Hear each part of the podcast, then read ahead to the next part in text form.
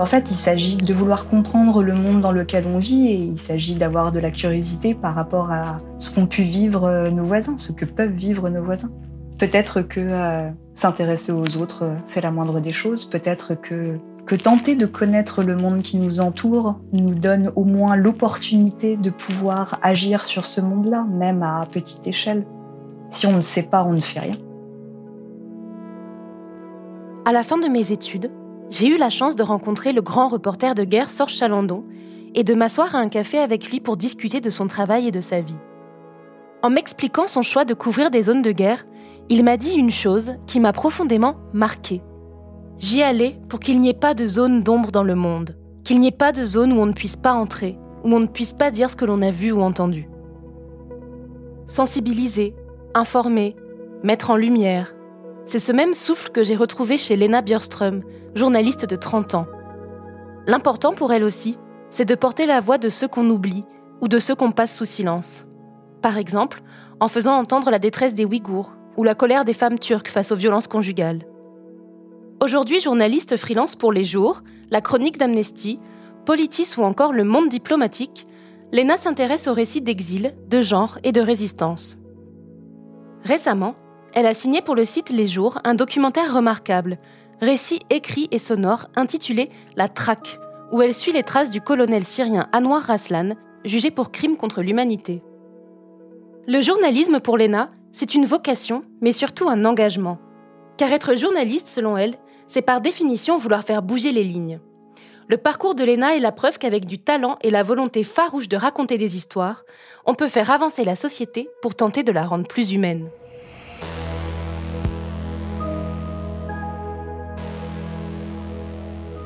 Je suis Marie Sala et vous écoutez Alors ils l'ont fait, le podcast de l'Agence française de développement qui part à la rencontre des jeunes et de leurs engagements.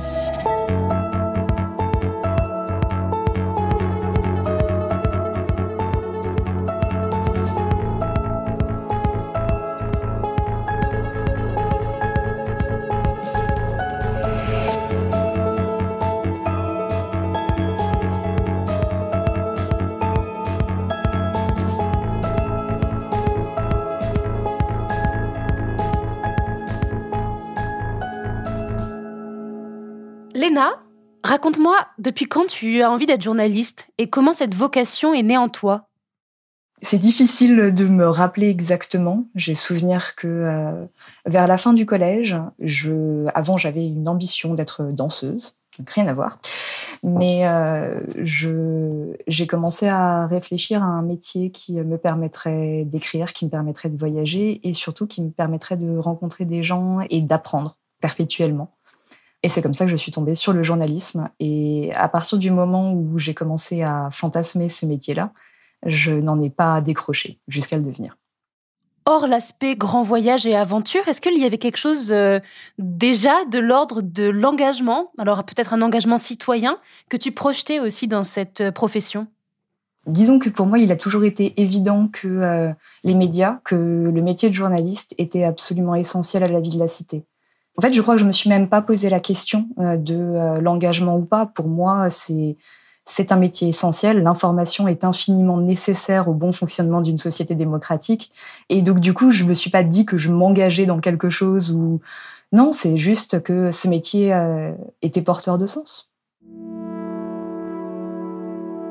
Tu as vécu quelque chose d'assez incroyable pour ton âge, à 16 ans, qui t'a d'ailleurs confirmé dans ton rêve de devenir journaliste. Est-ce que tu peux me raconter ce que tu as vécu avec l'association Zelidja?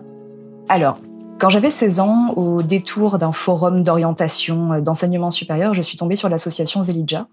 C'est une association qui propose des bourses de voyage à des jeunes entre 16 et 20 ans qui vont monter un projet pour aller étudier un sujet qui les intéresse euh, dans un pays du monde pendant un mois minimum en voyageant en solitaire ce sujet, ça peut être à peu près tout. L'idée étant que, en tant que jeune et en tant que voyageur en solitaire, on rencontre des gens. Donc du coup, j'ai candidaté à cette bourse que j'ai obtenue. Et je suis partie euh, donc l'été après ma première euh, en Chine en solitaire pendant un mois sur la côte est. avec euh, un projet assez vague, pour être tout à fait honnête, de, euh, de me pencher sur les rêves des jeunes Chinois. À ce moment-là, on était en 2007, on était juste un an avant les Jeux olympiques euh, de Pékin, et le pays était vraiment dans une, dans une expansion vers l'extérieur. Donc moi, j'avais pris prétexte de cette situation politique-là pour euh, aller voir des lycéens et des étudiants, discuter de leur avenir à eux et discuter de ce qu'ils espéraient aussi pour l'avenir de leur pays. Bien évidemment, sur place, je me suis très vite rendu compte que la première chose que j'avais envie de faire, c'était de causer politique. Donc, du coup, le rapport que j'ai ramené en France après mon voyage était euh, était beaucoup plus politique que ce que j'imaginais à la base. Et ça a déjà éveillé quelque chose.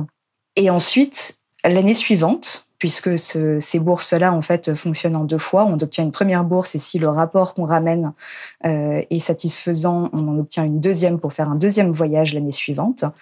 Je suis partie euh, avec une bourse Elijah dans le nord de l'Inde, au Sikkim, donc un État himalayen de l'Inde qui est coincé entre le Népal, le Bhoutan et le Tibet. Et euh, mon idée à ce moment-là était de m'intéresser à l'entente interethnique, puisque à l'époque, le Sikkim était présenté par euh, l'Office de tourisme de Delhi comme étant un petit miracle d'entente interethnique, tout le monde était content, tout le monde était joyeux, etc., etc. Et il se trouve que lorsque j'ai débarqué sur les contreforts de l'Himalaya, juste en dessous du Sikkim, à Darjeeling, il y avait des manifestations monstres pour euh, l'indépendance de cette partie-là de l'État du West Bengal par rapport à Calcutta. Donc j'ai passé un mois à me balader de manifestation en manifestation, à rencontrer des gens, à étudier des choses. Et, euh, et puis bien sûr, c'était pas pour travailler pour un journal. J'étais jeune, j'avais 17 ans. Mais le simple fait de me pencher sur toutes ces questions-là, de rencontrer autant de monde et de me confronter aussi à, ces situations-là, ben, si j'avais besoin d'une preuve de supplémentaire que j'avais vraiment envie de devenir journaliste, je pense qu'à ce moment-là, je l'ai eu.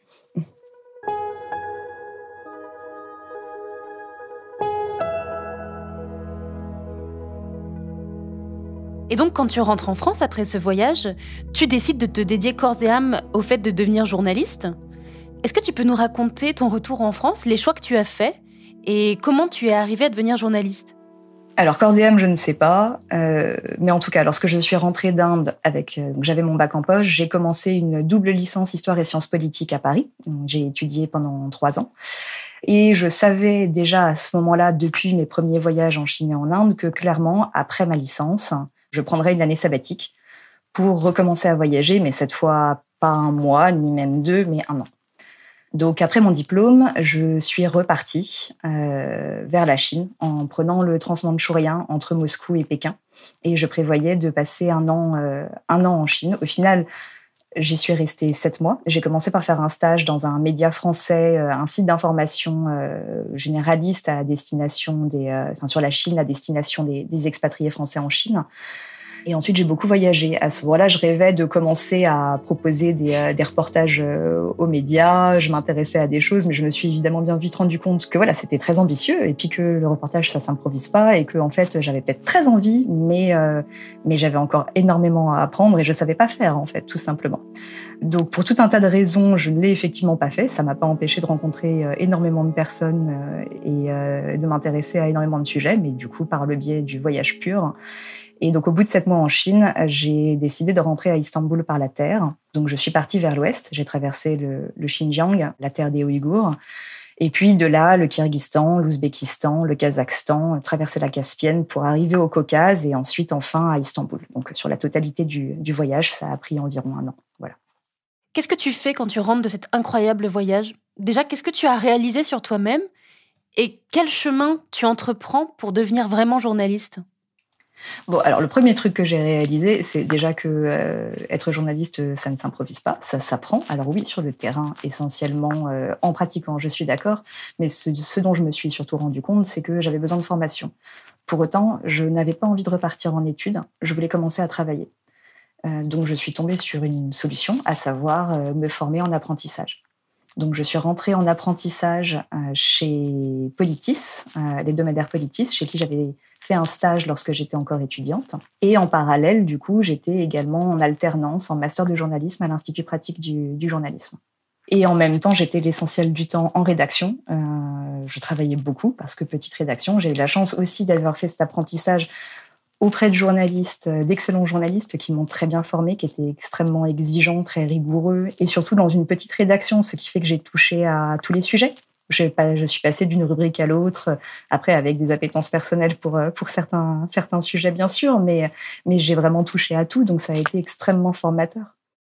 Tu as choisi Politis pour ton alternance. Politis, c'est un média qui est plutôt engagé. Est-ce que pour toi, il y a un lien entre journalisme et engagement?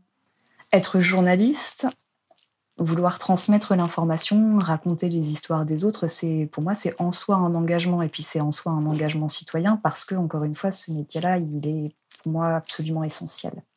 Donc rien que ça c'est déjà une forme d'engagement. Ça, ne signifie pas forcément un engagement politique, euh, certainement pas un engagement partisan, mais par contre un, engagement à essayer de raconter la réalité le mieux possible.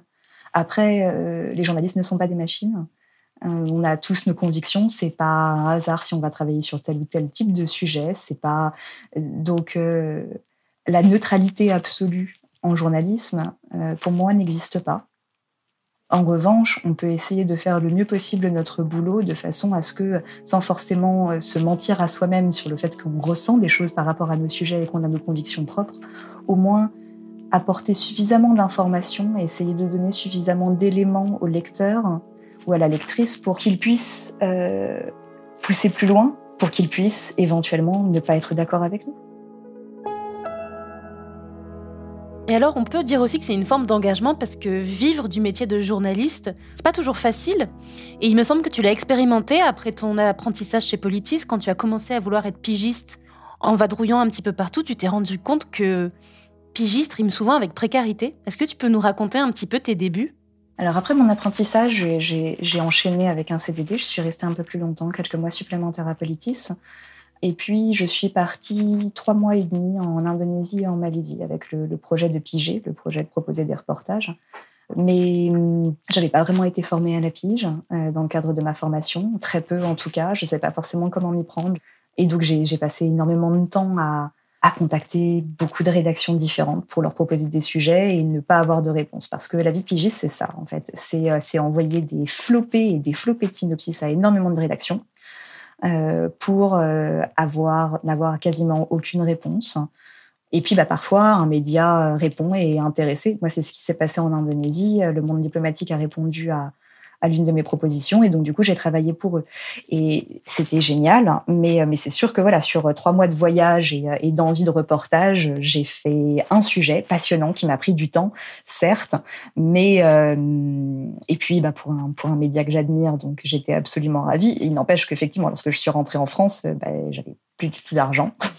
J'étais complètement à sec et, euh, et, passablement désillusionnée sur ma capacité à m'en sortir en tant que pigiste. Je pense que tout pigiste est passé par là à un moment donné. Puis moi, j'ai fait des allers-retours euh, avec ça. Je suis repartie à l'étranger de nouveau euh, euh pour piger. Ça n'a pas, enfin aux Antilles notamment, et ça n'a pas forcément très bien marché non plus. J'ai repris du coup quelques mois sabbatiques où je me suis énormément interrogée sur euh, est-ce que vraiment j'avais le cran? Est-ce que j'avais les, dents pour, euh, pour faire ce métier aussi? Parce que, euh, que peut-être que je me décourageais trop vite, peut-être que je ne savais pas forcément m'y prendre et que même si même me passionnait, c'était tellement rude euh, économiquement. J'ai effectivement pensé changer de métier. J'ai candidaté à d'autres choses. Euh. Et en fait, je suis tellement retournée un petit peu par la pige parce que bah, il fallait bien que je travaille un petit peu, que j'avais des possibilités de piger pour Politis euh, avec lesquelles je continuais de, collaborer un petit peu. Et je suis revenue à la pige euh, progressivement comme ça, mais presque par défaut quelque part. Et là, bah, quelques années plus tard, c'est plus du tout par défaut. Au contraire, je suis absolument ravie d'être indépendante.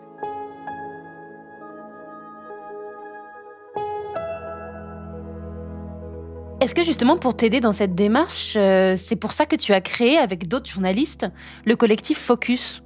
Absolument. En, 2019, euh, on était plusieurs euh, journalistes et documentaristes indépendants.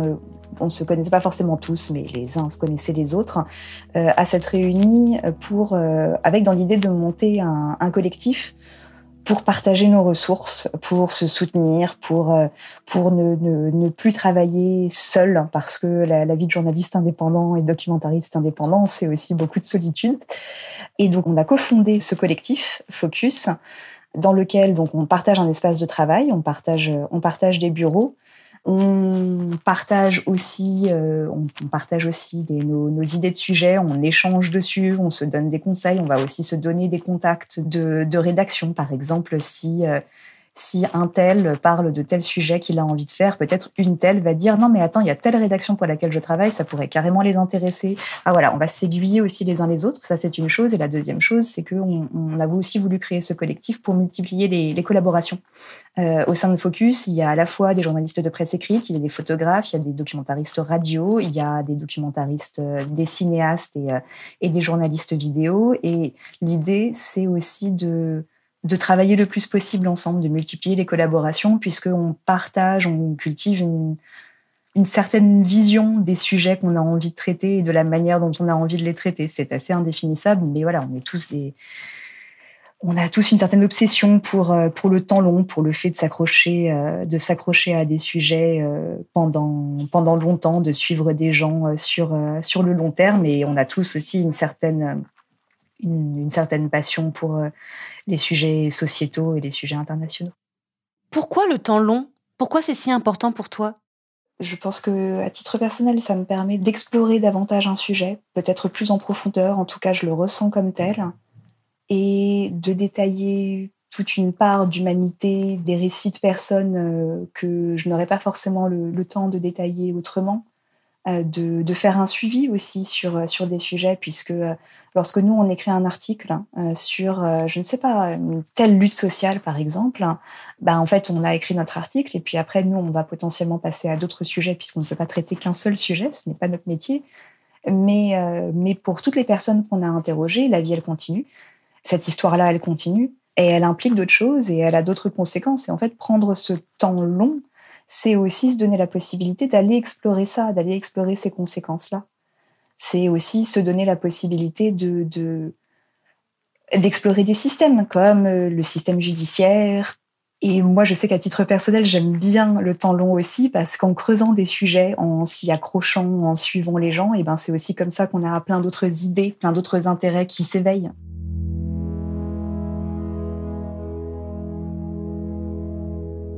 Alors justement, je vais remonter un petit peu dans notre conversation, mais tu disais tout à l'heure qu'il euh, y a eu un moment de bascule où finalement tu as réussi euh, à vivre de la pige.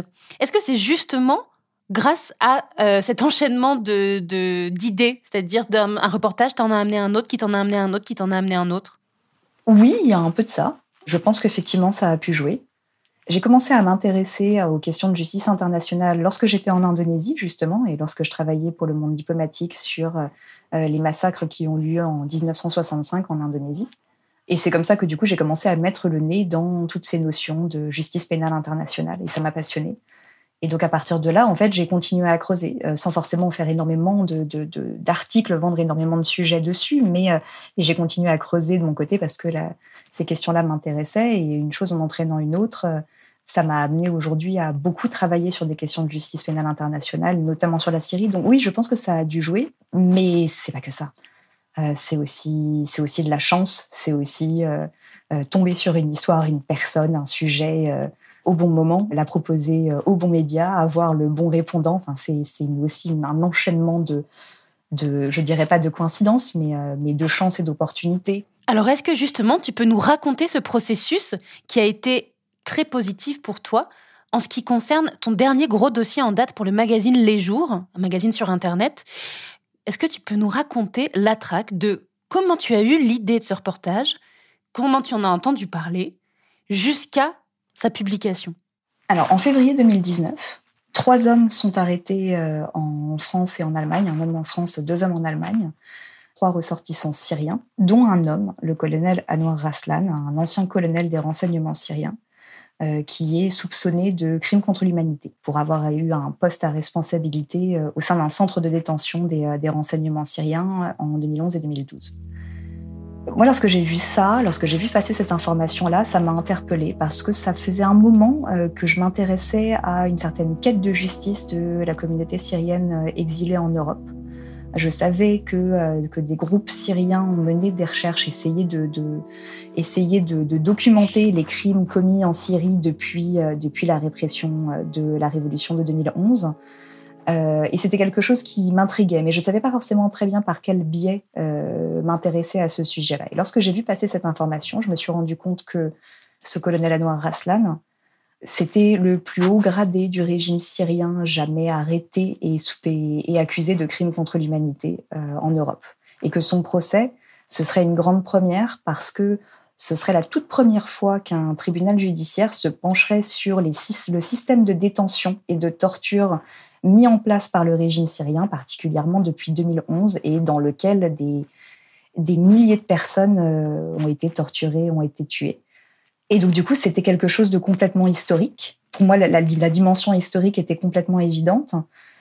Mais je me suis aussi rapidement rendu compte que euh, cet homme-là avait un parcours un peu trouble, puisqu'il a fait des à la fin de l'année 2012, qu'il est passé à l'opposition, donc il a, fui la Syrie, il est passé à l'opposition, il était présent aux négociations de paix de Genève en, 2014 et il était réfugié en Allemagne, il avait obtenu l'asile en Allemagne. vraiment un profil un peu particulier. Et tout ça, du coup, ça a provoqué chez moi énormément de questions, énormément de choses à raconter en suivant le fil du procès de cet homme-là. Il y avait beaucoup de, il fallait raconter ce système de détention dont, je parlais, euh, qui, se poursuit, qui existe encore, euh, et c'est une réalité qui doit absolument être entendue parce que les années passant, là aujourd'hui, ça fait ça fait dix ans que la révolution syrienne a été déclenchée. Et qui se souvient encore que à l'origine c'était effectivement une révolution, euh, que avant d'être une guerre, aujourd'hui on parle de guerre syrienne, c'était une révolution. Et on est à un moment où le régime et ses alliés euh, russes euh, et iraniens contrôlent l'immense majorité du, territoire syrien. Et toute la mémoire de cette révolution-là et de la répression qui s'en est suivie pourrait disparaître si elle n'est pas préservée d'une manière ou d'une autre. Et c'est en Europe qu'elle peut être aussi préservée par le biais du, flot de réfugiés qui a débarqué en Europe depuis, depuis 2011. Donc en fait, tout ça, ça me passionnait. Mais c'est vrai que euh, pour moi, c'était absolument évident que je ne pouvais pas euh, je ne voyais pas juste euh, faire une chronique judiciaire de ce procès qui allait avoir lieu un peu plus d'un an plus tard. je voulais, je voulais explorer davantage ce sujet-là, et puis surtout, je voulais comprendre qui était cet homme-là. À cause de son profil un peu trouble, et puis que, que finalement son histoire à lui, pour moi, ça, ça reposait un petit peu l'éternelle question de qu'est-ce qu'un bourreau? Pourquoi on fait ce qu'on fait? Ça veut dire quoi être un rouage dans un système criminel? Il y avait énormément de choses que je voulais explorer. Et donc, du coup, pour explorer euh, toutes ces choses-là, euh, j'ai été proposer ce sujet aux médias Les Jours, qui a la particularité de traiter l'actualité en série. Et ce qui est super, c'est que euh, ont été intéressés par ma proposition et j'ai commencé à enquêter sur Anwar Aslan à l'automne 2019. Et, et j'ai donc commencé à publier des articles après plusieurs mois d'enquête euh, à la veille de son procès. Et je suis depuis ce procès qui est toujours en cours à Koblenz en Allemagne euh, pour les jours. L'autre particularité de ce projet, c'est aussi que quand j'ai commencé à m'intéresser à Noir Aslan, j'ai discuté avec euh, un collègue du collectif Focus, le documentariste radio Brice Sandlower, qui a trouvé ça passionnant, qui trouvait que c'était, ça ferait un super podcast, cette enquête-là. Et donc, du coup, lorsque j'ai été voir les jours pour leur proposer une série écrite, je leur ai aussi suggéré que bah, peut-être euh, ça pourrait faire une très chouette série audio. Euh, et les jours ont saisi la proposition au vol. Ils ont trouvé un partenaire euh, audible et on a commencé à produire le, à, enregistrer le podcast et à produire le podcast en même temps que j'enquêtais. C'est-à-dire que donc mon collègue Brice Handler m'a suivi tout au long de mon enquête avec son micro et on a, on a mené ce sujet-là ensemble. Disons que ce podcast, c'est un récit sur une enquête et à travers cette enquête-là, c'est un récit sur l'histoire du colonel Anwar Raslan et l'histoire contemporaine de la Syrie.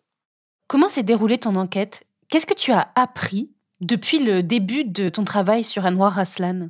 Ce serait beaucoup trop long de résumer toute cette enquête, mais euh, disons que quelque chose que j'ai trouvé complètement fascinant, c'est que plus je m'intéressais à cet homme-là, et plus je me rendais compte que son profil était ambigu, aussi parce que en commençant à discuter avec un certain nombre de, de, Syriens réfugiés en Europe, je me suis rendu compte qu'il y avait une nette opposition entre ceux qui l'accusaient effectivement de crime et un certain nombre de personnes qui le défendaient, qui estimaient que euh, euh, le véritable responsable, ce n'était pas lui, que lui, finalement, ce n'était jamais qu'un petit rouage dans une machine et il avait exécuté les ordres, et que les vrais responsables de ce grand système de détention et de torture étaient toujours en Syrie.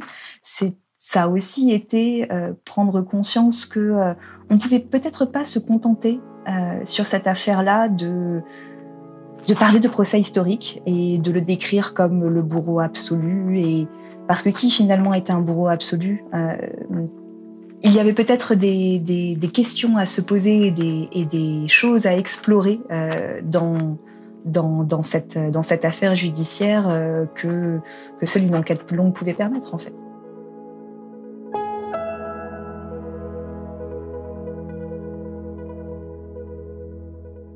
Tout à l'heure, tu me parlais d'une réalité qui doit être entendue. Donc tu me disais ça pour le moment où tu as découvert l'histoire d'Anwar Aslan.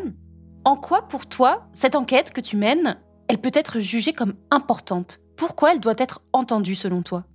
Ce n'est pas l'enquête en elle-même, c'est euh, le sujet.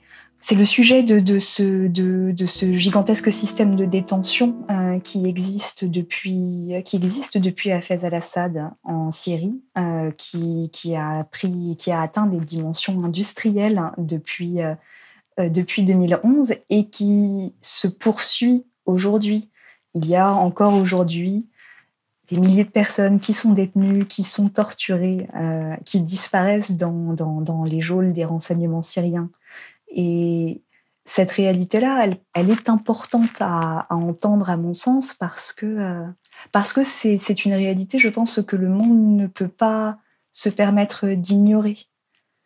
Ignorer cette, cette réalité-là, c'est d'une certaine façon s'en rendre complice, je pense. Pas forcément que euh, un lecteur, une lectrice, un auditeur ou une auditrice puisse faire grand-chose par rapport à ce qui se passe là-bas, mais la moindre des choses, que l'on puisse faire, je pense, par rapport à ce qui se passe, c'est d'en avoir conscience, c'est d'être informé. Pourquoi? Parce qu'on vit dans le même monde, parce que, pour parler euh, de, des Européens, le fait est que euh, ça peut paraître loin, la Syrie, mais ce qui se passe en Syrie, ça nous touche, nous. Euh, ça devrait nous toucher en tant qu'humains, bien sûr, mais même pour parler plus concrètement, ce qui se passe en Syrie a des répercussions sur, euh, a des répercussions sur notre propre environnement c'est parce que euh, la révolution syrienne a été matée dans le sang que, que, que des réfugiés se sont dirigés vers l'Europe, euh, qu'aujourd'hui on a euh, une certaine communauté syrienne exilée qui ne va pas rentrer au pays, qui va rester en Europe et que donc du coup leur, leur histoire à eux devient une histoire européenne. Donc en fait, il s'agit de, de vouloir comprendre le monde dans lequel on vit et il s'agit d'avoir de la curiosité par rapport à ce qu'ont pu vivre euh, nos voisins, ce que peuvent vivre nos voisins. Peut-être que euh, s'intéresser aux autres, euh, c'est la moindre des choses. Peut-être que, que tenter de connaître le monde qui nous entoure nous donne au moins l'opportunité de pouvoir agir sur ce monde-là, même à petite échelle. Si on ne sait pas, on ne fait rien. Quel conseil donnerais-tu à des jeunes qui souhaitent changer le monde en racontant des histoires? Je dirais, bon, accrochez-vous déjà, d'une part. Et aussi, rares sont les journalistes à avoir euh, euh, sorti une histoire qui a véritablement changé radicalement quelque chose, qui a eu un impact, euh, qui a eu un impact gigantesque. Rares sont les journalistes à avoir sorti de, de grandes enquêtes qui ont révélé, je ne sais pas, la pédophilie dans l'Église, qui ont eu un impact direct et très concret sur la société. Ce n'est pas parce qu'on ne sort pas ces enquêtes-là qu'on n'a pas cet impact direct-là que ce que l'on fait n'a pas d'impact du tout. Ce que je crois, c'est que vouloir changer le monde, c'est une, peut-être une belle ambition, mais en fait, c'est la somme du travail d'énormément de journalistes euh, de, qui vont s'intéresser à énormément de sujets et qui vont du coup tenter d'informer du mieux possible, qui va progressivement changer aussi peut-être certaines choses, changer certains états d'esprit, Peut-être que, euh, bah, je parlais de grains de sable pour, euh, parler de, mes sujets tout à l'heure, peut-être qu'il faut aussi avoir cette conscience-là euh, que nos articles, nos sujets sont des grains de sable dans la masse générale de l'information et que s'ils parviennent à toucher certaines personnes, c'est déjà une énorme victoire.